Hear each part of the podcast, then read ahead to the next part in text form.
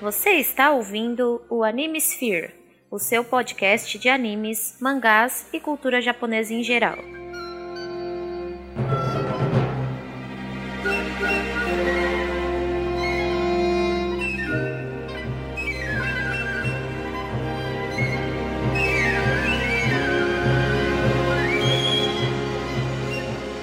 E aí, senhores, senhoritas, ouvintes do meu coração, aqui é Jorge Augusto e vamos viajar para um mundo cheio de mágica e fantasia. Só que é Ghibli, né, gente? Né? Olá, queridos ouvintes do Anime Spheres, aqui é Rita Isaka e eu só li o mangá. E aqui é o Nerdmaster e que pena que a Náusica não achou dois esquilos raposa, senão ela teria um chão e um teto. Ai, porra. Tá, né? Yeah!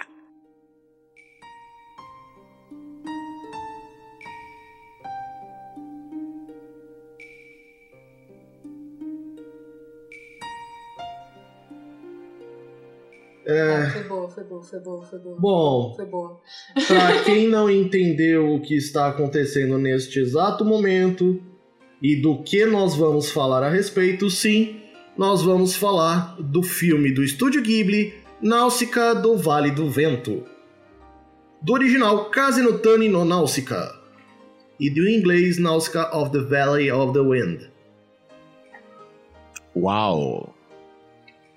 Ah, esse filme ele foi lançado no dia 11 de março de 1984 e teve alguns teve o lançamento em VHS e, e vários relançamentos ao longo do tempo. Sendo o primeiro lançamento em 1985 através da própria editora de vídeo, a Tokuma Shoten, pelo selo Animade Video. E os relançamentos, com os box sets do Ghibli Gai Pai, Studio Ghibli Complete LD Collection, em 96. Esse VHS foi relançado pelo sendo Buena Vista Home Enter- Entertainment Japan's Ghibli Gai Pai, em 97. Ele foi relançado com um box de três DVDs, que é o Ghibli é, Collection Films, em 2003. Aí fez uma edição em colecionador um mês depois. E depois em Blu-ray, feito pela Walt Disney Studios do Japão, em 14 de 7 de 2010. Infelizmente eu não consegui encontrar informações de quando foi lançado pela primeira vez aqui no Brasil. Porém, a Livraria Cultura fez um lançamento desse, dessa coleção Ghibli com três volumes. Cada volume tem três DVDs com, com esses três filmes do estúdio Ghibli. E Náusica faz parte do primeiro volume. Sendo que apenas alguns dos, dos filmes do estúdio Ghibli receberam dublagem em português brasileiro. Não é o caso de Náusica, Nau- infelizmente. É, exatamente, Náusica não é um deles. Pra deixar bem claro onde vocês podem achar Náusica do Vale do Vento, vocês podem ir na Netflix. Netflix patrocina nós. E o mangá está sendo lançado pela JBC atualmente. É, JBC, Marcelo Del Greco patrocina nós também. Bom, o filme tem uma duração de 1 hora e 57 minutos, vulgo 117 minutos. Direção de Hayao Miyazaki, vai Nerdmaster. O que, que tem? Deixa Qual o pra- problema? Não, deixa pra lá, ele não pegou a piada. Não, então é que nem todos os filmes do Estúdio Ghibli são do Miyazaki. Sim, mas né? nesse então, caso. Não é trivial esse ca... essa verdade, mas no caso dessa vez é verdade. Sim, mas assim, eu tinha colocado uma, uma leve piada pro Nerdmaster fazer, ele não pegou, então deixa pra lá. Tá na pauta? Cadê? Pera aí. Ah, não me diga? Ah, foda-se. Ah, porra, que piada idiota. Enfim, Ah, eu vou contar, não, paga, essa aqui vai ficar, hein? Você não corta essa porra, não, né? Ouvinte, ele me bota na pauta, não me diga. E ele acha que eu tô lendo a pauta. Eu tô procurando qual era o volume da, do DVD da Náusica da Amazon, porra, que tem. sim. Saco. Produzido por Isao Takahata, de meus O vizinhos. Takahata é o outro grande diretor do estúdio Ghibli. Então, se o Ghibli fala, fiz um filme, pode ser ou do Miyazaki ou do Takahata. Aí, se não for de nenhum dos dois, aí é diferente. No caso do. do, do E pra, de e pra combater. Peraí, peraí, peraí. Minha chance de fazer uma piada idiota, dá licença, peraí. Que pra combater esse eh, diretor, só tacando gato. Ai, porra. Deixa pra lá, vai. É, o Isao Takahata, ele fez. Dentro do, do, estúdio, do estúdio Ghibli, ele fez o Meus Vizinhos, os Yamada. Um pouco, Esse é bom. Esse é bom. por acaso, que passou já por aqui o serviço de entregas da Kiki. E eu fico Não, mas muito cadê o triste. principal filme do Takahata? Hã? O Túmulo dos Vagalumes é do Takahata. Isso é, isso é muito importante. Inclusive, passou por aqui. Existe uma. É, é que já, tá- já passou por aqui essa porra e eu não tô afim de assistir ele de novo, não, tá? Não, tudo bem, mas é que tipo, ah não, porque o Estúdio Ghibli tem filmes muito tristes, não sei o quê. Não, então, os filmes do Miyazaki costumam ser mais felizes e os filmes do Takahata costumam ser mais introspectivos ou absolutamente soul crushing, né? Eles vão pegar a sua alma, apertar, destruir até que você chore, até ficar desidratado. É, Esse no- que é o problema, é que no caso do Túmulo dos Vagalumes, ele não é um filme triste, ele é um filme desgraçado. Sim. No é caso do túmulo dos vagalumes, vocês vão ver o que eu falei, o episódio inteiro. Basicamente, eu chorei em posição fetal depois que eu assisti. Até hoje. Ele ainda tá em posição fetal até hoje. Ele grava podcast, inclusive, em posição fetal por causa disso. Não é?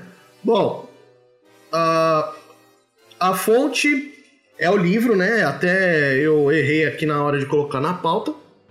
Mas a fonte é, é o livro escrito, escrito pelo Miyazaki, né? E o estúdio que gravou, que fez o filme, né? A animação do filme, foi o estúdio Topcraft. É um estúdio pequeno que não lança nada desde 1992. O roteiro do filme foi escrito pelo Hayao Miyazaki, né? Então pronto, só pra ficar feliz o Jorge, não me diga Obrigado, era isso que eu pretendia. de nada. Mas enfim, a, a trilha sonora foi feita pelo mar- maravilhoso do Joy Hisaishi. Vou ter que fazer essa citação em nome do Álvaro. Que bom. E a distribuição do filme foi pela Toei Company e pela Walt Disney Company do Japão. Oh. Boa. Ah, ele também teve o lançamento do mangá, que foi lançado no dia 25 de setembro de 1982. E isso no Japão. Aqui no Brasil, ele foi lançado duas vezes. A primeira pela Conrad, na época áurea da Conrad, em julho de 2006. E a JBC fez o relançamento recentemente em agosto desse ano. Tá, posso falar uns negócios aí do mangá então? Por favor. À vontade. É, se vocês perceberem, o lançamento foi em 82 do mangá e o filme é de 84. Mas o filme ficou pronto no meio da produção do mangá. Então o mangá começou, o Miyazaki fez o filme e aí depois que o filme acabou ele fez o final do mangá. Então tem várias coisas aí das diferenças entre o mangá e o anime que o, o Miyazaki estava meio que consertando uma coisa e depois a outra ao mesmo tempo que fazia as duas. Miyazaki, É, e a né? primeira edição. Hã? É.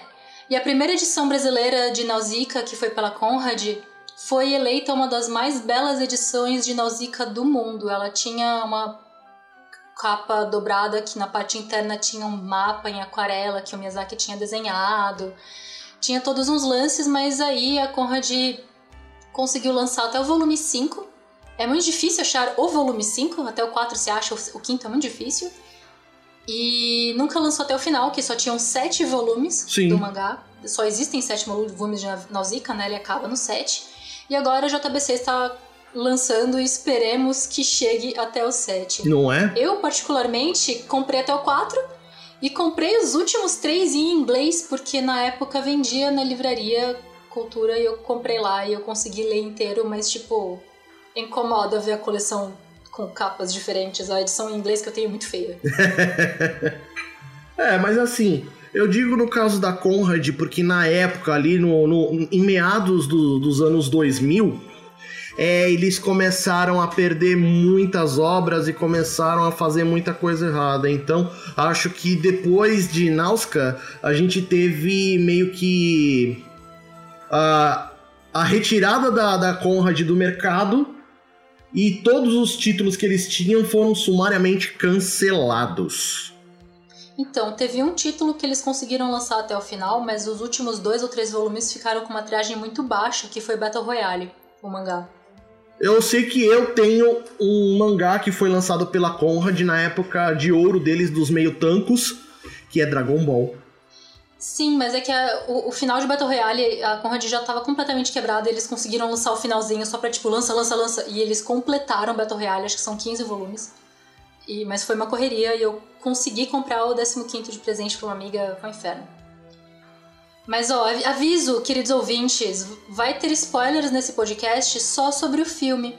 Eu não vou me aprofundar muito no final do mangá, justamente porque ele nunca veio pro Brasil, então eu não vou esperar que ninguém tenha lido. Eu tive que ir atrás de importar o negócio, sabe, para ler. Então, fiquem tranquilos sem spoilers. Nerdmaster. E ao mesmo tempo com spoilers. Fique já feliz. Que spoiler, já que o papo spoiler surgiu, dá licença? Era justamente o que eu ia te pedir. Manda bala. Aquele ah, teu tá, aviso. Muito obrigado. Querido ouvinte, já sabe, né? Vocês se esperam por esse momento. De vez em quando o Jorge me corta, mas você estava esperando esse momento, não estava? Porra, náusica, nausica, nausicar, chama do jeito que você quiser, tá? Mas antes de também chamar do jeito que você quiser, faz o favor de ver o caralho desse filme na porra da Netflix que tá lá. Não tá dublado em português, eu sei, mas foda-se.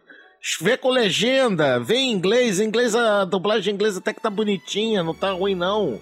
Mas faz o favor de ver este caralho antes de assistir este episódio. Se não, sinceramente, com todo carinho, vá tomar no meio do olho do seu cu. Pronto, feliz Nerdmaster. Pra caralho. Então pronto. Então, assim, uma coisa que eu vou, inclusive, pedir para que você emende é na sinopse. Ah, é? Eu? Então tá bom, para lá. Mil anos se passaram desde a guerra nuclear catastrófica, nomeada como Sete Dias de Fogo. Eles estavam tomando muita cachaça nessa época. Sabe? Ai, cacete que quase destruiu toda a vida na Terra. A humanidade vive se esforçando contra a selva traiçoeira. Cara, cada um traduz do jeito que quiser, né? Porque na porra do anime eles chamavam de selva tóxica, ou então Mar da Morte, ou então Selva do Bolor. E aqui é Selva e Traiçoeira. Ok, tá bom, né? Fazer o quê? É, eu já ouvi como Mar de Podridão. Também, né? Mar podre, é, é. Também, mesma coisa. Mas vamos lá. A selva traiçoeira que evoluiu em resposta à destruição causada pela raça humana. Repleto de esporos venenosos e insetos enormes, a selva se espalha rapidamente pela terra, ameaça engolir o que restou da raça humana. Longe da selva existe um reino fazendeiro pacífico conhecido como Vale do Vento, que lá venta muito. Duh cuja localização perto do mar os liberta das toxinas mortais da selva.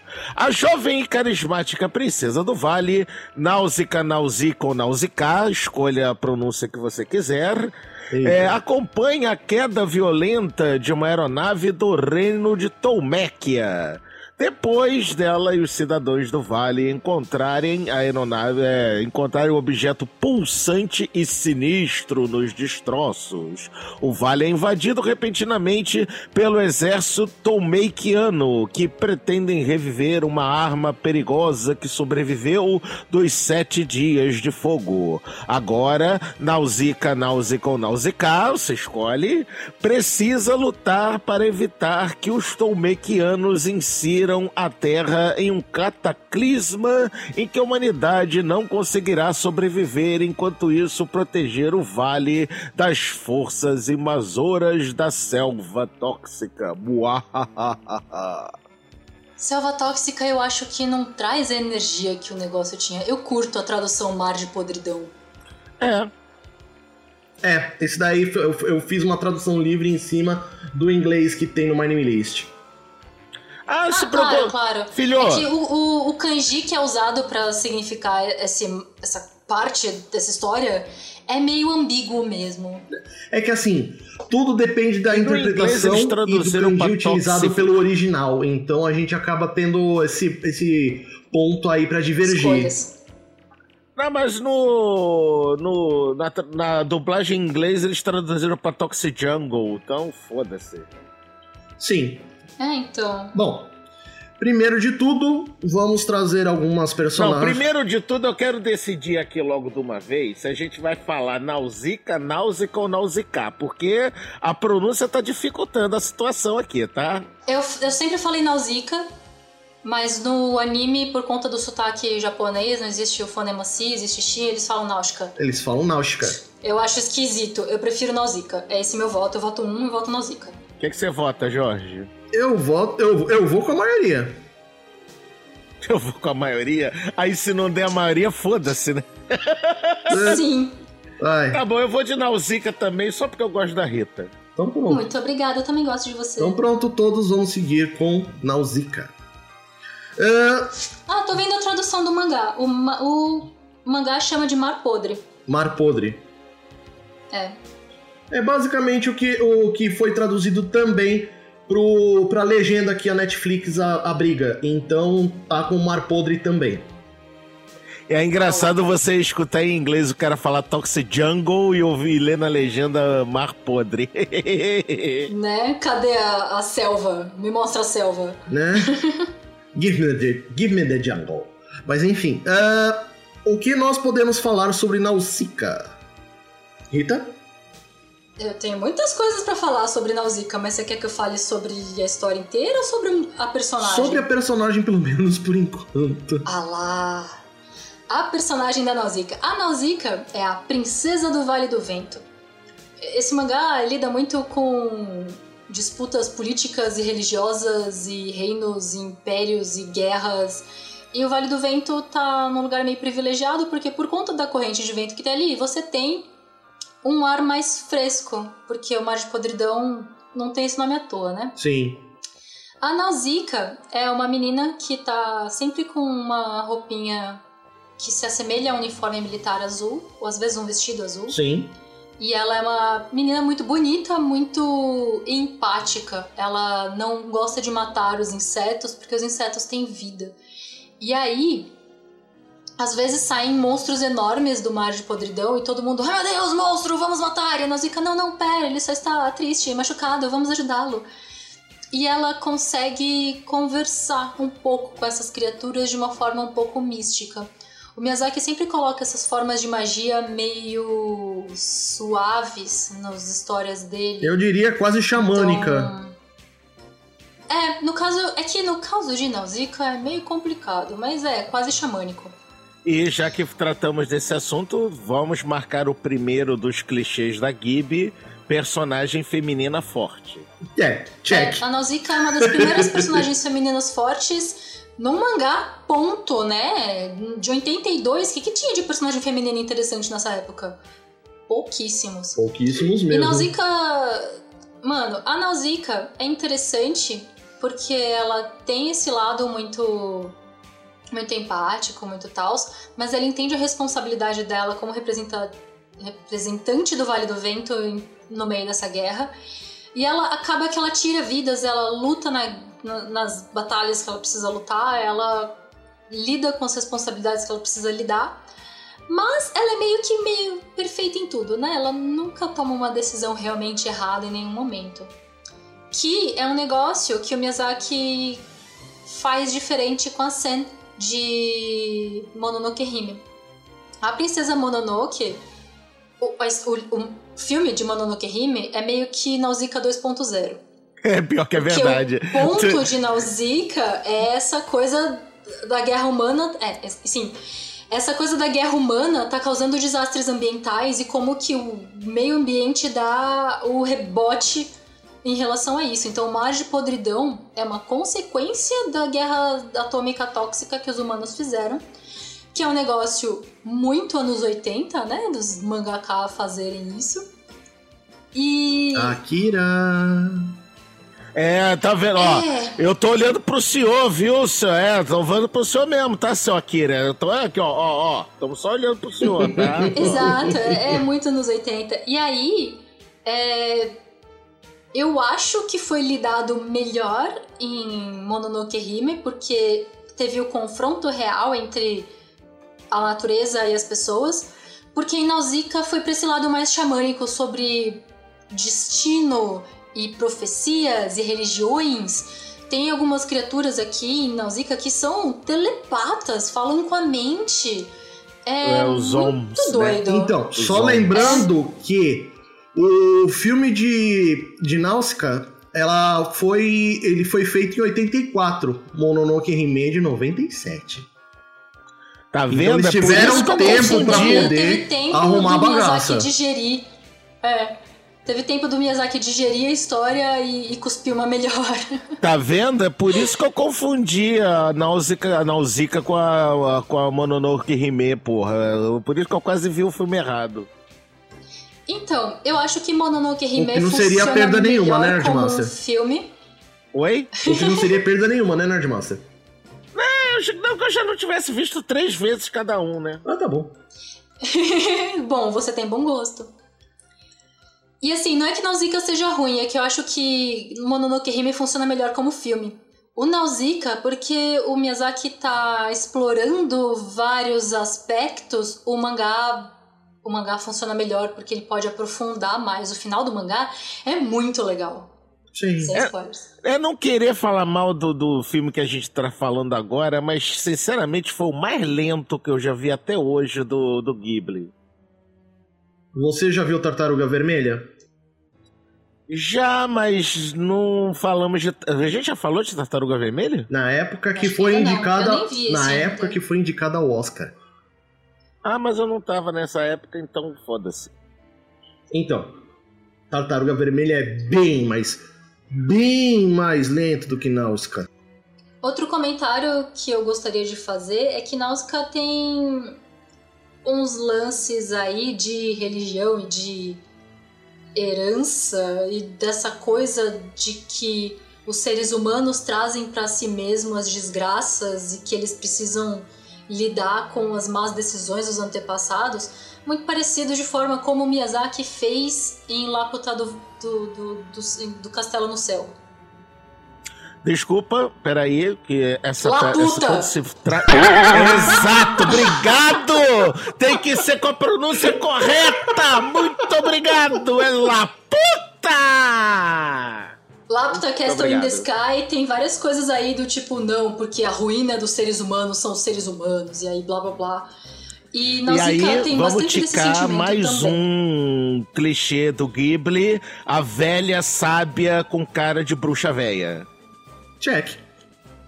É que às vezes é o velho, né? Tem vários velhos em Nausicaa. Tem toda uma religião É, mas- de uns caras com a cabeça quadrada, que são todos esquisitos. É, mas aqui a Yaba, né, que é aquela É a baba. é, xamã e a baba lá. Não, mas eu não tô é, falando da viagem de Vidente, Chihiro. o caramba, quase. Não, mas é, na, tem a, a- na- aqui no, na, no Nausicaa também tem aquela velha vidente É. cega maluca. Ah, tem, justo. A Obaba, sim. É. É o É, velha vidente cega maluca. Ah, pode crer, pode crer. Bom, voltando ao que eu tinha me proposto, a voz emprestada a Náusica é de Sumishima Moto. Nausicaa. Ah, rapaz, presta atenção, a gente combinou que é Nausicaa. Fala Enfim, direito. enfim, vamos lá. Enfim. A voz, Enfim. a voz emprestada a ela é de Sumi Shimamoto, que fez Shokupanman de Anpanman, vulgo protagonista, Mitsuba Okita de Gintama e a Emerald de Tsubasa Reservoir Chronicles, ou seja, Clamp. A Princesa Não Esmeralda, ela fez a voz da nenhum. Esmeralda em Guerreiras Mágicas? Não. É, ela fez a voz de Uau. Emerald em Tsubasa Chronicles. Que diferente a Clamp não usar a mesma dubladora pra duas coisas, mas tudo bem. É, diferente Tá sim. Bom. seguimos agora a falar de Asbel. E aí, peraí, mais um tique. Interesse romântico barra garoto engraçadinho que aparece no meio do filme. Check. Isso aí, check. É, então, é que o Asbel, ele é. Ele é. Ele é fraco, né? O personagem É. dele. Ele é, né? Ele é. Não é? É. Então, o, o- É, ele não tem vontade. Ele até tem vontade própria, que é tipo, eu preciso salvar minha irmã. E aí não vai pra lugar nenhum esse plot. então, Ele não é muito interessante. Ele é um personagem muito, muito filler, sabe? então, mas no caso no filme, a gente vê que ele é realmente bastante forte porque a primeira aparição que ele faz, ele ele tá atacando os Tomekianos com a nave, ah, com a nave da, da terra dele, enquanto a, a Nausicaa tá lá dentro. Embora ele não saiba o que está acontecendo, porque ela tinha acabado de ser raptada. Mas ele tá lá, distribuindo tiro e tentando se vingar pelo ataque de Tomekia na, na terra dele. E só depois de, de, de ter derrubado du- duas naves gigantescas com uma pequena e ter levado uma terceira consigo, ele, ele cai com a nave junto com, com a Nausicaa e a partir dali os dois começam a conversar. E aí ele se mostra um banana. É, ele é meio banana, mas ele dá suporte emocional pra ela e acho que isso pode ser suficiente. É, e- é nisso que eu queria chegar. Obrigado, Rita. Qual a voz dele no Japão, Jorge? Vamos lá. A voz dele lá no Japão, emprestada a ele, foi de Yoji Matsuda, que ele fez o Ashitaka de Princesa Mononoke. Agora sim um personagem forte. Sim. O Ashitaka como na, na, na Princesa Mononoke é um personagem que faz a história rodar, né? Então, o Astaka é mais interessante do que o Asbel, porque pelo menos ele faz coisas e toma decisões. né? É, Não, pelo- tô zoando o Asbel, tadinho. Ele Mas é pe- que tanto como a Sen é uma versão da Nausicaa mais elaborada, o Astaka é uma versão do Asbel mais elaborada. Eu diria que, Justo. eu diria que o Ashitaka é a versão 3.0 do Asbel, né? Por favor. Mano, é que você fala que o Astaka é um personagem forte é redundante. O cara consegue decapitar um cara com arco e flecha. Né? Nunca superei essa cena. Vamos lá. Bom, ele também deu voz a Marshall McLachlan, McLachlan de. Eu quase não consegui falar essa porra. Ghost in the Shell. é Ghost in the Shell Standalone Complex. E Genichiro Ryu de Taiyo no Mo- Mokushiroko. A Spirit of the Sun. Muito bem. Bom, o, que, Seguinte. o seguinte, nós temos o Rei Jill, que é o pai da Náusica. É, é o Mufasa que morre no começo. Né? Quase isso. E aí a Nausicaa tem que virar a responsável pelo Vale do Vento, como princesa. Isso é um negócio legal de Nausicaa. Tanto homens como mulheres conseguem posições de poder de muito destaque e, tipo, mesmo tendo alguns machismozinhos, uns preconceitos, é, a- o direito de herança não é conquistado. Não é, tipo, não é contestado, né? A Nausicaa é dada como herdeira e todo mundo fala, eu não gosto muito dela, mas ok. E aí não é sobre ela ser uma menina, é sobre não gostarem dela ser muito boazinha, esse tipo de coisa, sabe? Sim, mas E aí o rei Jill dá, a- fala, a Nausicaa é minha herdeira e o Vale do Vento fala top. sim. É, mas ali a galera do Vale do Vento, pelo menos, ama a Nausicaa como princesa e como líder, né? Eles nunca duvidaram dela. Tudo bem, mas é um mangá de 82, sabe? Uhum. Eu diria que é, um- é um mangá barra filme barra obra muito à frente do tempo, porque nessa época do começo dos anos 80, o negócio era tenso. E nem era moda falar de desastre ambiental na época. Mais Sim. uma vez se fala de desastre do tempo como sendo uma obra à frente do tempo, né? Até porque nós estamos dentro de um cenário pós-apocalíptico, né? Uhum, distopia.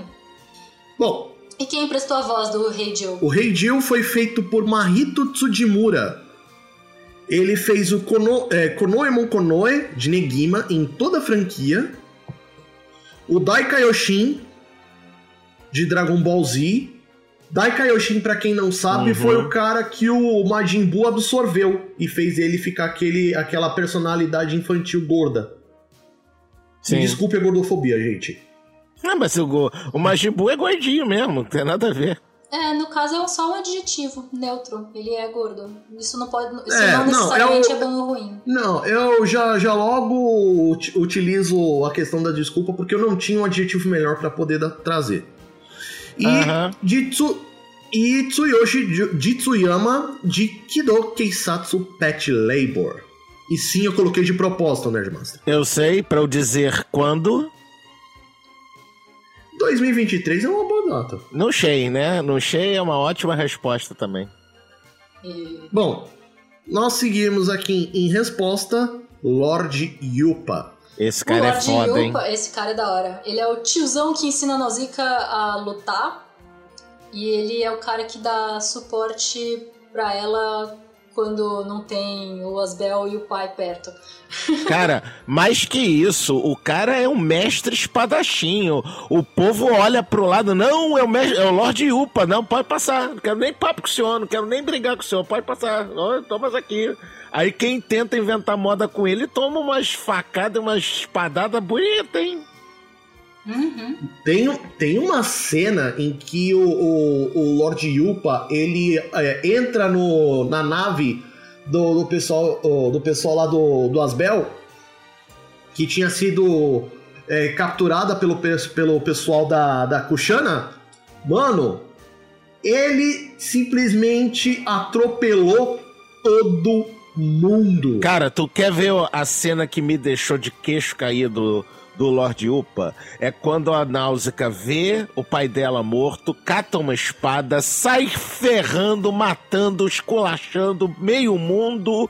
Mas aí o Lorde Upa sabe que se continuar vai dar merda. O que, que ele faz? Ele para ela no braço. Ele toma a espada da, da, da, da no braço, enquanto com a adaga ele para a tropa inteira que tava invadindo a sala pela portinha. Não, não, aqui vocês não vão entrar, não. Aí, Nausicaa, Exato. Nausicaa, sossega a onda, filho. Eu sei, foi foda, teu pai morreu, beleza. Agora sossega o facho, por favor. Aí a Nausicaa, Você pode Exato. sofrer, pode sofrer em paz, mas sem machucar outras pessoas. Calma. Isso. Exato. E, meu, assim, ele faz o tipo do personagem que eu amo de paixão. É o velhote, sábio, foda pra caralho, que vem pra tutorar a personagem, o personagem ou a personagem principal. É, no caso, É aqui. um O pouco energia de mestre. mestre Hiro, né? Tio Hiro. E o tio Iro. Ô, tio Iro. Como não? Tio Iro. Sim, tio Iroh, com certeza, sem dúvida alguma. Com certeza. O nome dele é pior que o da Nausicaa, eu, hein? E a voz do, do Lord Yupa lá no Japão foi feito por Goro Naya. Ele só fez o Koichi Zenigata em toda a franquia Lupin the Third. Lupin the Third.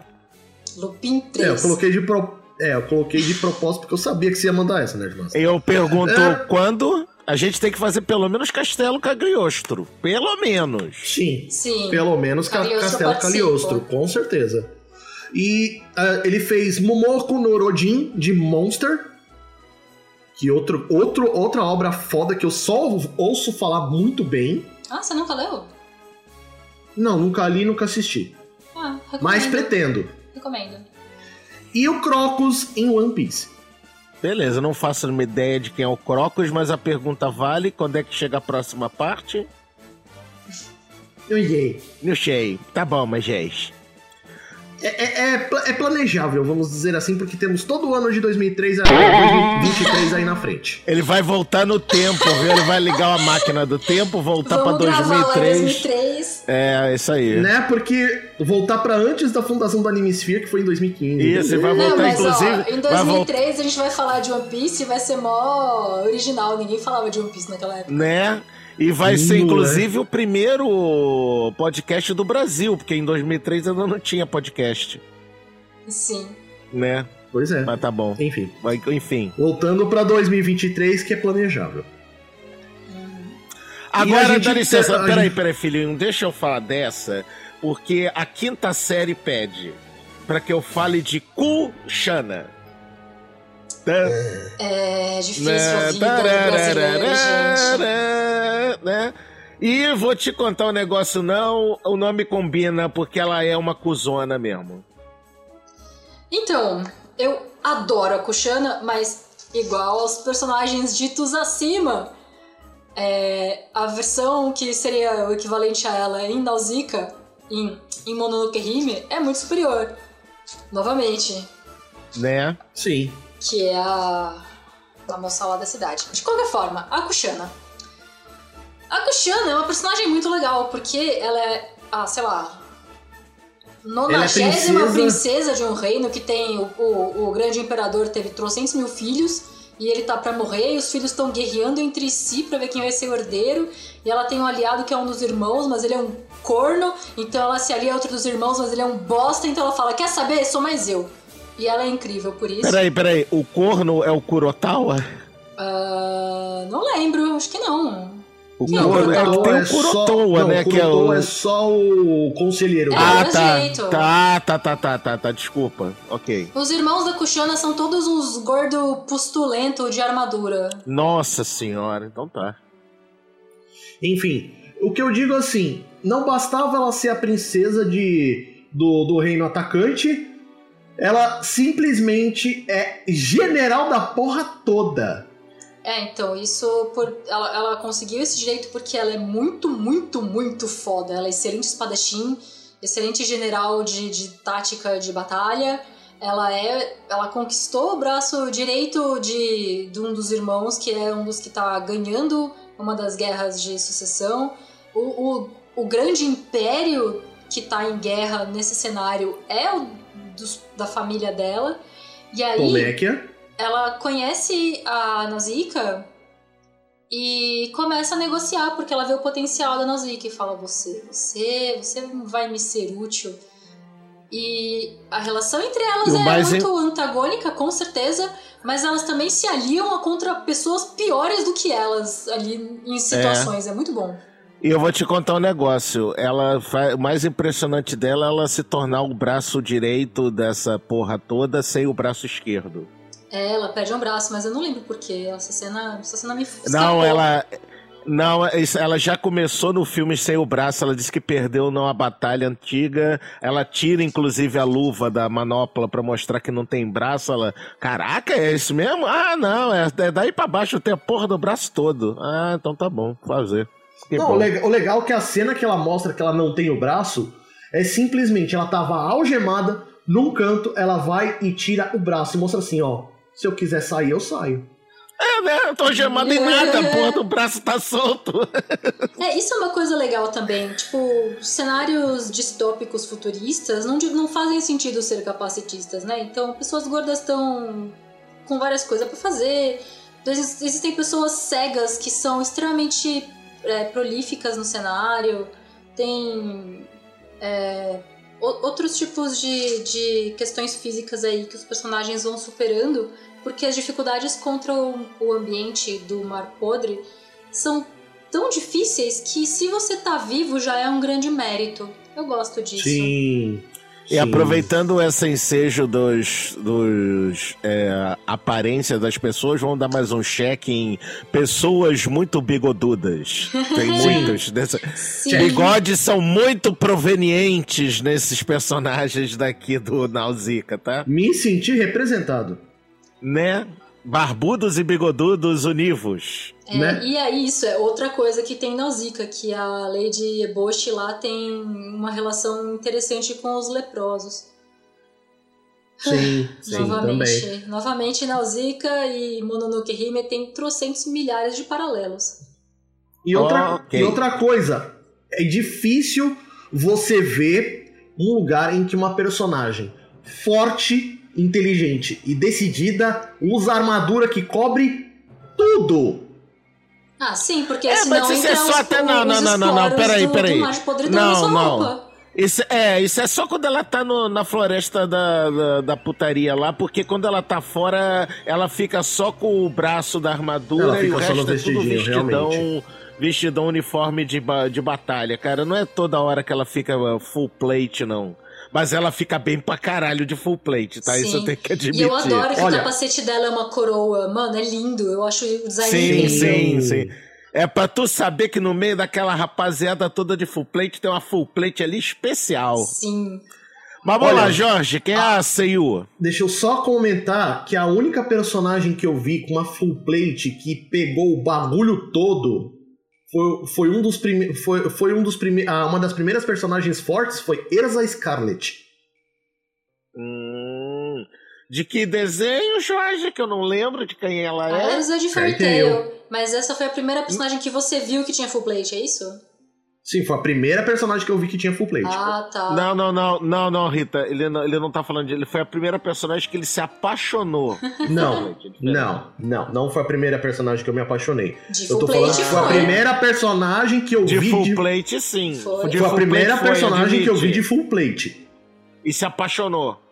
Cara, Não, é que por, incri- como por eu incrível, por incrível que pareça, Tail eu me apaixonei pela Júvia. Ah, Ah, tá bom. Então a, a Erza não é só wife, entendemos. Tá ótimo. Tá bom, ok. Enfim, Ué, Se- Seiyu? a voz da Kushana lá no Japão é de Yoshiko Sakakibara. Ela fez a chefe em Akudama Drive, a mãe do Seishomaru em Yashahime, é, Sengoku Otoshi, Otogizoshi. Saúde! Sim, a sequência de, de é, Inuyasha. É o Boruto de Inuyasha, gente. É, o Boruto de. Inuyasha, exatamente. O Boruto de... Não, mas é isso mesmo. Eu sei! Não, e o legal é que a mãe do Seishomaru, não até onde eu lembro, não apareceu em Inuyasha. Aparece sim. Não. Aparece? Ah, então Aparece. Ah, é? Quando o Sesshomaru acorda a espada dele e consegue fazer a lua pra ir pro mundo dos mortos, quem ajuda ele a fazer esse portal é a mãe dele. Ah, então beleza. Ok. Mas eu não sei o anime, eu li no mangá. Ê! E... e Dina Polkley, de Gangsta. Ah, Gangsta é muito bom. Esse eu coloquei de propósito pra você, viu, Rita? Ah, uau, mas você Eu nem sa- sabia que eu gostava disso, sabia? Eu sabia porque o gênero denuncia. Ah, justo. Ah, é, justo, não, ok. Ok. Vou queimar meu Rita, filme aqui. você, você já está na equipe há algum tempo. Eu consigo. Não, sim, sim, pode escrever, pode escrever. Não, não, Eu relaxa, consigo faz pegar o sentido, é, negócio. eu sei. Vamos lá. E Tá bom. na sequência, Já pararam, já pararam com o namoro? A gente pode continuar com o episódio, por favor? Tá bom, o Kurotoa. O Kurotoa é o braço direito da Kushana. Ah, E ele. aqui, rapidinho. Ah. Rapidinho, Ritinha. Eu vou deixar você falar dele, mas só mais um cheque, por favor, da lista dos clichês do Gimli. É... Vilão com cara de pamonha. Cheque. Sim, Sim. mas o Kurotoa, ele é um personagem. Ele é tipo o vizir, né, da Kushana. Que ele é meio. Sim. O vizir meio Jafar mesmo. É o, o- a víbora que está do lado da pessoa com poder. E dentre esses personagens desse arquétipo de víbora, ele é um que é particularmente bem feito. Tipo, normalmente esses, essas, essas víboras, né? O, o cara do lado, no ombrinho do rei de Rohan ali, ele serve pra narrativa e assim que ele faz o que ele precisa fazer, o personagem é descartado. O Kurotawa não. Ele é um personagem por si só que ele tem desejos e ambições que não tem necessariamente a ver com o arco da Kushana e ou da Nausicaa. E eu acho isso muito legal. Sim. O mais É legal do aquele típico bandido Ghibli que tu olha pra cara dele, tá, esse aí é o bandido, tá ok, já entendi. Pode seguir viagem. Ele tem cara Não, de uma- nojentinho, né? Ele tem. Né, ele tem, ele tem cara, ele tem cara de, de babaca, né? Aquele carinha de babaquinha, Com, né? com aquela, Tem, com aquela tem. coroinha bem chinfrinzinha, tipo a Sailor E Moon, aquele-. E, aque- né, e aquele bigodinho ralo, safado, sem Safado, vergonha. bigodinho mexicaninho ali, né? Desculpa o preconceito, gente, mas, mas acontece. Não, mas assim, esse personagem, pelo que eu pude ver no filme, ele é tudo isso e mais um pouquinho. Porque Sim, ele. porque ele é profundo, ele é um personagem tridimensional. Não, não, o que eu ia falar é que, mano, se precisar passar o pé na Kushana, ele vai. Sim, porque a ambição dele não tem necessariamente a ver com a Kushana. Ele é um personagem tridimensional, mas ele tá lá pra manipular ela em prol dos, do que ele quer. Não, e o mais legal disso tudo é que assim, ele tentou passar o pé nela quando eh, ficou meio que no ar que ela tinha morrido. Quando ela volta, ah, porra, ela morreu, deixa eu voltar a ser capacho. Ah, Ah, minha roupa no varal, ela voltou. Nossa, que é muito beleza, isso. né? É bem isso, gente. A voz do Kurotoa no, no Japão, quase que eu falei no Brasil, porque não tem no Brasil, é, foi o Mestre Kou do anime de 2011 de Wolverine. E qual é o nome do cara que você não falou? Mestre. Ah, o Iemasa Kayumi. Ele fala o nome do personagem Sim. e não fala o nome do Seiyu, gente. Que aí. absurdo. Mas você tá aí pra me ajudar. Muito obrigado. Que bom, né? Ele fez o Cobra Nefertari, o pai da Vivi. Ou melhor, de... não, não, não, não, não, não, não, não, não, não admito. Ele fez o Nefertari Cobra, Kobura. que é o correto. Sim, de One Piece. Ele fez. E também fez o Homúnculo. Aquele é, meio que com a mesma aparência do Van Hohenheim de Full Metal Alchemist Brotherhood. O pai. Ai, o nome dele é pai, gente. Tu, do- tu dobrou a língua pra falar o Hohenheim, né? Não, o Hohenheim. eu- Não, o Hohenheim, eu não, não dobrei a língua. Eu dobrei a língua pra falar aquele outro lá de cima. Ah, tá. Ok. O Hohenheim eu tô acostumado, velho, de boa. Mas Tá enfim. bom. Gente, o, o mais le- uma coisa que assim é quase um personagem, mas é, ele não é um personagem, vamos dizer, vivo, né? Que é, aque- a- que é aquele planador da Náusica, velho. Puta Ah, sim, ele é muito velho. icônico, né, visualmente. Cara, aquele planador é tão foda que ela consegue voar até deitada, cara. Né? Ela faz o plank ali no braço e. Não, eu vou te contar, não. A Náusica, ela não pulou dia de braço, não, cara. Aquela ali tem um Jamais, bracinho. Tem um bracinho que aguenta tudo, meu Deus. Oh, nossa senhora. Não, ela Consegue se eu- segurar de ponta cabeça num braço só e dar tiro, véi. Porra. Porra. bem Ela isso. consegue segurar o troço que nem a pipa. Ela segura o troço, corre, ele joga, ainda pula em cima e ainda consegue voar com o troço. Ah, É, beleza. beleza. E o mais legal é que a gente vê, é, mesmo no começo do filme, o jeito com que ela fala com os insetos. Que ela meio que gira uma espécie de um apito mágico para poder fazer com que ele passe pelo vento. E ela utiliza o poder de persuasão dela com os bichos. Não, Mano, pra bebê, mim não é assim de- que ela se comunica, só- não. Ela atrai os Bebê, insetos. deixa, eu- é, deixa eu consertar um negocinho teu. Duas coisas. Primeiro, o apito não é mágico. O apito toca uma ressonância sonora que eles explicam que é calmante para os insetos. E a comunicação dela é, um, é meio telepatia, É, telepatia. Meio, meio, meio guru, meio zen, Os entendeu? Omo Não tem é. uns tentáculos esquisitos que eles conseguem encostar na Nausicaa, eles fazem... Ó, os Omo tem uns tentáculos dourados que eles fazem um mar de ouro que a Nausicaa fica lá em cima com a- o vestidinho azul, porque o, o azul é por conta do sangue do Omo que se sacrificou por ela. E com isso ela consegue telepaticamente e empaticamente se comunicar com os Omo e falar eu sinto a dor de vocês. E eles conseguem voltar e- e e tem todo o lance de que quando os Omo ficam espantados e andam, eles levam muitos esporos da floresta com eles, então a floresta, o mar de podridão, vai avançando no resto do continente em ondas a partir dos Omo. Então a Nausicaa Sim. consegue impedir a onda com a telepatia da empatia que ela tem por eles. E aí os olhos Olha. dele que estavam vermelhos raivosos ficam azuis novamente e eles voltam. Sim. É que esses são os três principais poderes da Nausicaa. Ela é telepática, é, empática e simpática. Exatamente. Inclusive, ela consegue ter telepatia com pessoas da religião doida lá e ela consegue se comunicar com pessoas com quem ela não compartilha a mesma língua. Uhum. E assim, eu vou dizer que a frase que eu vou disparar daqui a pouco não tem patrocínio nenhum. Porque aquele apito é bygone, é bom contra os insetos. Filha da puta. Ah, não. Ah, e depois fala que eu que faço piada merda. Tá bom. E aqui vem Não, mas- o- a graça. Bom, vou cortar vocês. Cortei. Pá!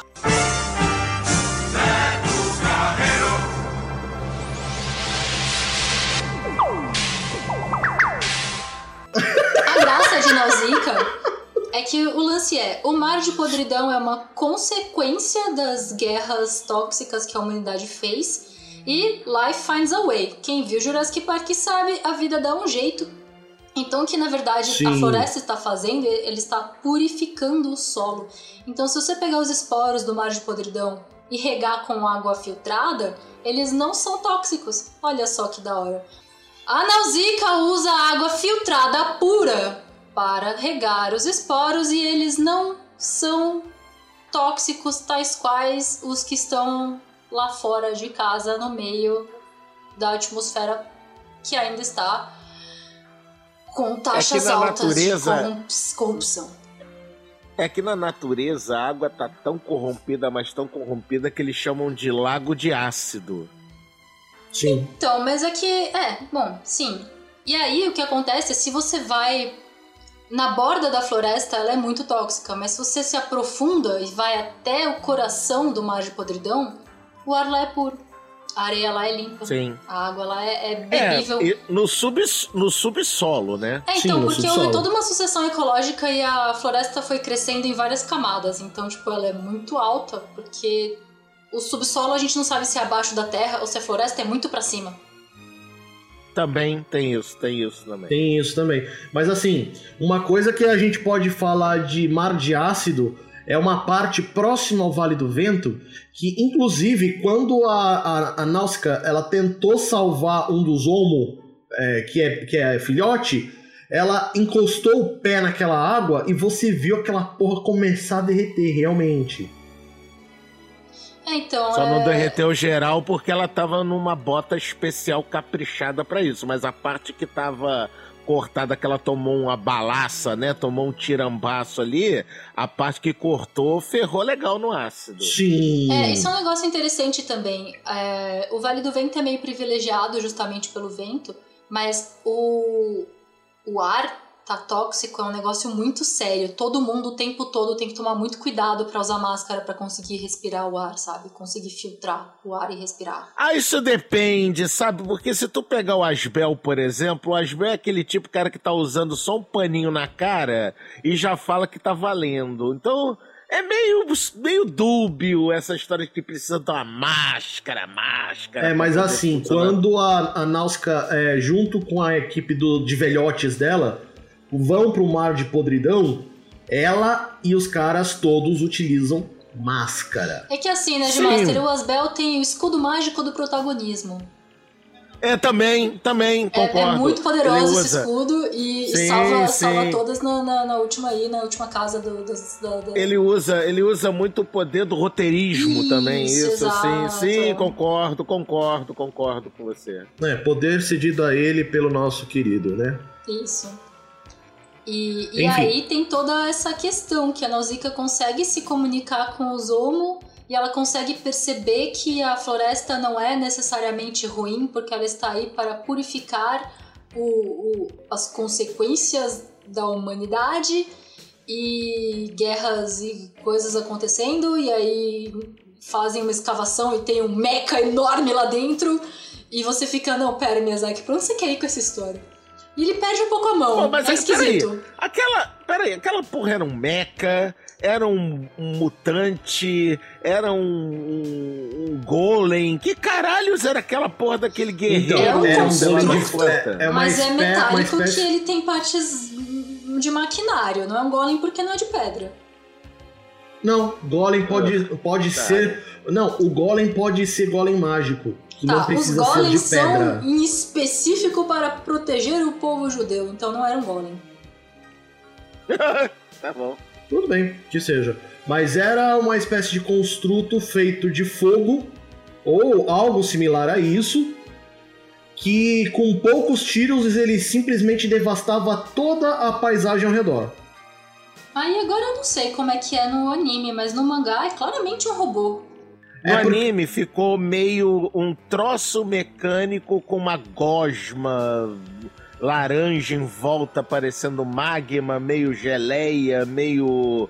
É, parece, o, parece o Tetsu depois que derreteu e virou monstrão, Sei, entendeu? sei. Era É, mais ou isso, menos assim. isso. Nossa, Mais no ou mangá é tipo um robô. assim. Você vê. Você, ah, tem um desses que tá aberto e você vê uns pistões, umas engrenagens, umas lentes, uns negócios assim. Então, no, no filme em questão, a gente só vê essa parte do, do robô, das, do- das engrenagens e tudo mais, depois que ele que ele ele desperta e ele começa a derreter porque ele foi ele foi desper, ele foi desperto antes do tempo.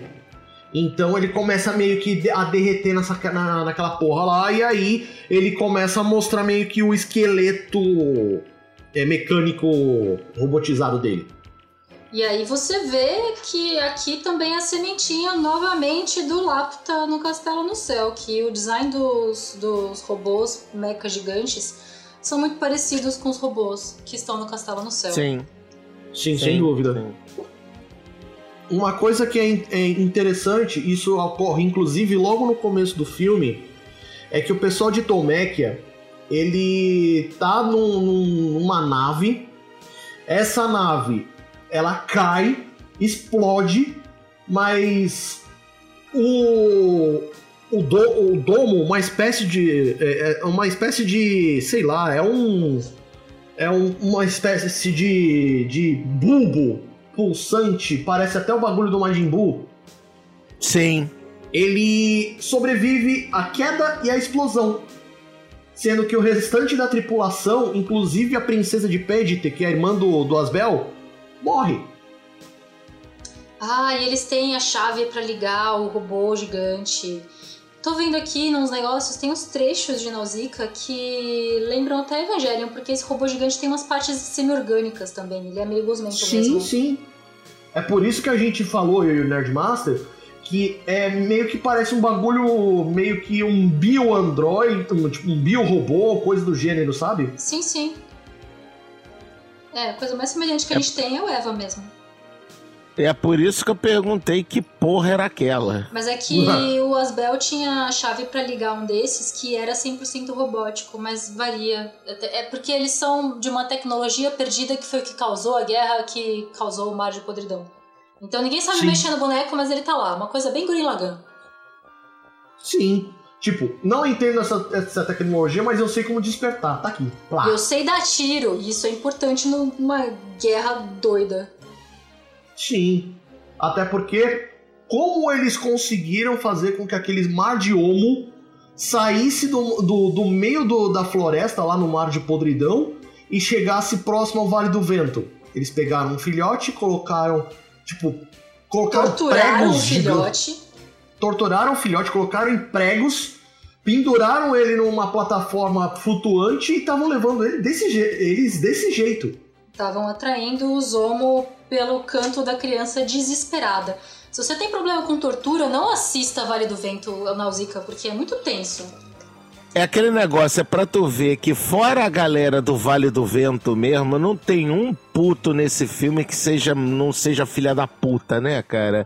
Os Tomequianos é tudo filha da puta, os Pegitense também é tudo filho da puta, porque cada um usa um jeito filha da puta de fazer a guerra funcionar, né? É. E uhum. nisso, todas as guerras estão acontecendo, os humanos estão nos conflitos deles e tal, e sempre tem uns insetos gigantescos. A natureza nunca cede o ataque dela para nenhum, nenhuma facção em nenhum momento. Às vezes, sim, tipo, estou sim. sem comida nem água e tá vindo essa nuvem de insetos. Então a gente pode acabar perdendo a guerra porque vai todo mundo morrer aqui mesmo, é isso. Não, eu só sei que assim, teve a parte do filme em que a, a Náusica, ela olha para aquela nuvem de, no, de homo ela fala assim: ah, eu consegui lidar com um, mas eu não vou conseguir lidar com todos esses ao mesmo tempo. A gente vê que, por mais que ela seja protagonista e ela tenha o poder de, de lidar com os insetos e outros é, seres místicos daquele cenário de maneira telepática, ela não conseguiria lidar com a nuvem inteira. E aquela nuvem, mano. É, não porque. Ela, é, é, porque a nuvem tava em frenesia. Você acha. Olha só, eu não acho certo chamar de nuvem, que aquilo ali não tava. O povo não tava voando, né? Aquilo ali é mais fácil você chamar de manada ou estampide, né? Que é, é. Debandada, debandada, que é o que é mais correto, né? Porque ali realmente era um monte de bicho pisando em tudo e foda-se, né? Na situação. Sim, sim, sim. Agora, a, a cena da, da náusea salvando o hominho, né? O homenzinho pequenininho, todo furado, e o bicho vazando, e o bicho sofrendo, e o caralho. Nossa senhora, como me deu agonia essa cena. Nossa, se você Deus tem problema com, com, tortura, não assista Nausicaa do Vale do Vento, porque essa cena é pesada, no mangá também. Pesada e tipo, quando, quando os homo os homo estão num frenesi de querer vingança, manada de homo correndo, destruindo tudo, trazendo uma onda de esporos do mar. E a Nausicaa fica tipo, eu sinto a dor de vocês, eu quero me vingar também, mas não vai dar para vocês destruírem tudo, porque vai dar ruim demais. E outra cena foda também é quando ela consegue, né? É, salvar o bichinho, pega os outros putos do Pegite, né? Inclusive o Asbel, que era o idiota que tava lá também, né? Fazer o quê? Ah, Sim. Vá, bora, leva o garoto, vamos levar o hominho lá na, na frente da, da Stampede, lá da, da debandada, que eu vou parar esses caras. Tá louca? Parar esses caras, eles estão em rage, eles estão em berserk, eles não vão parar mais pra porra nenhuma. Aí ela dá um tiro eu, man, eu não pedi, eu mandei, me leva pra lá. Tá bom, ok, só mandou, tá mandado. Aí ela para com o hominho, né, na frente. Hominho que eu falo é o om pequenininho, tá, é, gente? Não é um hominho, não, tá? O-M-H-U, homo, né? Isso, homo, é, um, um muzinho, mumuzinho, né? Então ela pega o, ela pega o zinho, ela pega o mumuzinho, tá na frente do estampado e ela abre os braços pro. Não, para aí, para aí. Cara, é nessa hora você pensa, ah, poder do protagonismo, os bichos vão parar, vai todo mundo ficar feliz. Porra nenhuma, os bichos atropelam o Minho, atropelam a Nausica, atropelam todo mundo e fala. E o povo só olha para aquele e fala: Fudeu! É isso também, não. né? A natureza não tem bom nem mal, a natureza só é. Sim. Né? Aí você, tipo, o pessoal veio no fudeu porque, assim, quando os Homo atropelaram a, a Náusica, mano, ela saiu voando, literalmente. ela saiu voando no melhor estilo equipe Rocket. Sim, exato. E o legal é que, assim, quando ela cai no chão depois de ser atropelada pelo, pelos Homo, é, tipo, ela fica rodeada pelos bichos e, assim, eles sentiram que ela não tinha a intenção de feri-los. E a partir daí vem os tentáculos dourados dele e fazem aquele mar dourado. E aí vem a parte que me deu um puta de um, de um mind blow. Porque assim, logo no começo do filme, a, a Obaba, ela fala que tem uma profecia em que o mundo começar, é, tipo, o mundo vai ser salvo a partir do momento que um herói é, virá com a sua túnica azul em cima de uma pradaria dourada. E aí o que que acontece nessa parte? A, Aí a... o Baba não tá enxergando porra nenhuma. Ela fala: Criançada, criançada que tá aqui comigo, o que que tá acontecendo? Vocês são os meus olhos, conta pra mim. Ô Baba, a princesa tá de azul em cima de uma porrada de tentáculo. Aí o Baba arregala os olhos, né? Grandão e fala: Caralho, a profecia tá acontecendo! O herói de azul na pradaria dourada e a Nausicaa, yeah! E isso gera uma onda por si só, porque existem vários outros personagens que são telepatas que veem essa visão em outros pontos do mapa. E tem várias Sim. consequências, porque a profecia é meio conhecida. Nossa, eu soletrei errado. O Omu se escreve O-H-M-O, e... né? Omo. O-Ormo. O final do mangá é muito esquisito, porque você, o, o, Miyazaki vai fazendo uns negócios que, tipo, a Nausicaa vai seguindo uma trilha meio que de destruição feita por esses robôs enormes. Ela faz um amigo meio robô, aí ela tem um, uma relação com um cara que tem uma biblioteca secreta, ela fica presa lá. É meio esquisito, perde um pouco a conexão com o, o o plot, né? Você fica tipo, eu tô lendo filler no mangá. E o final é muito esquisito. E você fica tipo, o que, que ele tá querendo dizer com isso? E nada faz sentido, é um saco. O final é ruim. É. Ó, é ruim. É, Isso no, no, no mangá, porque no anime já parou lá atrás na história do, do, do, do Stampede lá, do, do, da, da derrocada lá. Quando os, o Om para, a galera levanta a Nausicaa, todo mundo feliz, tal e coisa, eles, os Oms devolvem a Nausicaa pro povo dela, aí o povo comemora, e acabou tudo! Viva eu, viva tu, viva o buraco do tatu, porque acabou, porque parou aí. O, o, anime, o desenho parou. O filme parou nessa parte. Essa Meu porra Deus, de, mas isso é o volume 2 de 7. É. É, minha filha, mas o Miyazaki só fez isso. Ghibli só fez até aí, minha filha. É. Exato. Amizade com o robô e o caramba 4, não quer gente, não sabe de nada disso. É, então, leiam o mangá quando a JBC lançar. Porque é que nem Akira, né? Você fala, ah, sei tudo de Akira, viu o filme. Bicho, você não sabe nada de Akira. Sabe, sabe de nada, inocente. Ô, inocente, sabe de nada. Pra você ter uma noção, o filme terminou da maneira do seguinte: é, os Tolmequianos voltam pro, pro país deles, porque eles foram vencidos nessa guerra. O- os Pegitanos voltaram pro país deles também para poder reconstruir o reino que foi perdido. O Vale do Vento estava sendo reconstruído por Náusica e o, e o restante dos Veiote, porque na- ah, o Vale do Vento serviu como campo de batalha e estava todo destruído no final das contas. E também voltamos ao lugar embaixo do Mar Podre, onde a Náusica e o Asbel estiveram, e lá aparece um simples broto de árvore.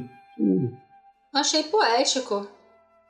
Uhum. No mangá, eles vão na pirâmide mágica dos caras que construíram os robôs, porque na verdade eles tinham a intenção de serem imortais e, mano, um mar de lava e as pessoas caindo e telepatas falando várias coisas e as pessoas se sacrificam pela Nausicaa e. Você fica tipo, pera, que? Como é que chegamos a esse ponto? Que bom. Eu, eu fico feliz do, do Miyazaki não ter botado porra nenhuma dessas no desenho. Pois é, porque o Miyazaki ele enxugou muito a obra para poder fazer o filme. Não, ele começou a fazer o mangá, aí ele fez o filme, aí ele terminou o mangá. Ah, sim. Que nem Akira. Akira foi assim também. E por fim, a gente termina aqui o o episódio a respeito do de Náusica. E como é apenas um filme, eu vou pedir primeiro Rita pela obra que você leu e pelo filme que você assistiu faz algum tempo. É, vou pedir para você dar suas opiniões, as suas considerações finais, a sua nota de 1 a 10 e já aproveita e emenda com seus jabazitos. Tá. A parte que o filme adapta, que é. Adapta, né? Pega o começo do mangá, é muito legal. Como eu disse, eu prefiro Mononoke Hime pela forma como foi tratado, mas Nausicaa tem várias ideias originais e a estética foi usada como inspiração para trocentas milhões de pessoas desde a década de 80, então vejam para conhecerem, por favor. O filme é lindo de paixão, então nota 8. O mangá começa nova 8, nota 8 e ele vai perdendo pé, mas ele ainda é tudo que ele foi desde o começo. Então acho que o final eu daria uma nota 5, 6, porque é caos. Mas é um caos que tem muito chão para conversar com os amigos. Então, eu recomendo. Entendi. De qualquer forma, além de tudo, são só sete volumes, então não é um investimento muito demorado nem muito caro. Aqui é a Rita Uhum. Isaka, eu sou lá do QuestCast, eu sou aqui do Anime Spheres, eu tô lá na DG e também faço parte do SciCast. Me acompanha aí no- nas redes sociais, os links devem estar por aí em algum lugar. Vire um padrinho do Anime Spheres pra conversar comigo no Telegram. E é isso, beijos de amor para vocês todos. Obrigadão. Ah, Nerdmaster, suas considerações finais, sua nota de 1 a 10. Seguinte, Náusica do Vale dos Ventos é a Ghibli. Então a gente não precisa dizer que é bom, precisa? Não. Não, é Ghibli, porra. Tá. Agora, não é o Ghibli meu favorito, tá? Já vou deixar claro, eu achei lento, eu achei meio maçante. Não que eu não tenha gostado, eu gostei. A história é boa, é lindo, como falou a Rita, marca muitos dos, das caixinhas dos clichês da Ghibli. Eu só acho que faltou o clichê da comida gostosa. Mas tudo bem que num mar de podridão você achar comida gostosa ia ser difícil, né? Mas tá bom. Vamos deixar o clichê da comida gostosa pra lá. E vou dar sete. 7 de 10, eu acho que não é uma nota muito ruim, mas também não é uma nota excelente, porque apesar de ser bom, não é realmente nem de longe, não tá nem no meu top 10 dos melhores Ghiblis que eu já vi, não, tá? E ouvinte, eu acho que você já me conhece, né? Sou Alexandre Nerdmaster, sou seu sócio, dono, próprio otário e responsável do Paranerd. A Jorge participa lá. Rita, faça-me o favor de participar num episódio lá qualquer. Vamos combinar isso em breve, tá? E. Toca, Jorge, o que, que você achou de Nausicaa? Olha, assistindo Náusica de maneira ininterrupta, inclusive enquanto eu estava trabalhando, eu tava, eu, enquanto estava rolando o jogo do Brasil, que o Brasil perdeu, eu estava assistindo Náusica enquanto isso, para vocês verem o quão legal, o quão inspirado eu estava em torcer pela nossa seleção. Né? Uh, o filme foi bastante interessante. Eu gostei bastante da história, gostei do jeito que os personagens foram tratados, gostei muito de como a história foi conduzida e do jeito que ela foi encerrada. Já que a Rita falou que a história continua e muito à frente no mangá, isso me deixou curioso, vou dar uma olhada depois. Mas de longe não é o meu favorito do Ghibli, o meu, o meu favorito do Ghibli é Pônio. Faz bem. Nota? A minha nota vai ser a mesma que a sua, Nerdmaster. Um belo e bem maciço 7. Eu fui de 8 a 6, então acho que eu dei 7 também no final das contas. É, você deu 7 no meio da, no meio da média. Foi na média. Tá bom. De resto, agradeço a todos vocês que nos ouviram até aqui. É, fiquem aí com o nosso final para poder ouvir a respeito da, do nosso próprio jabá. E até o próximo episódio. Bota mesmo. Bye bye. bye.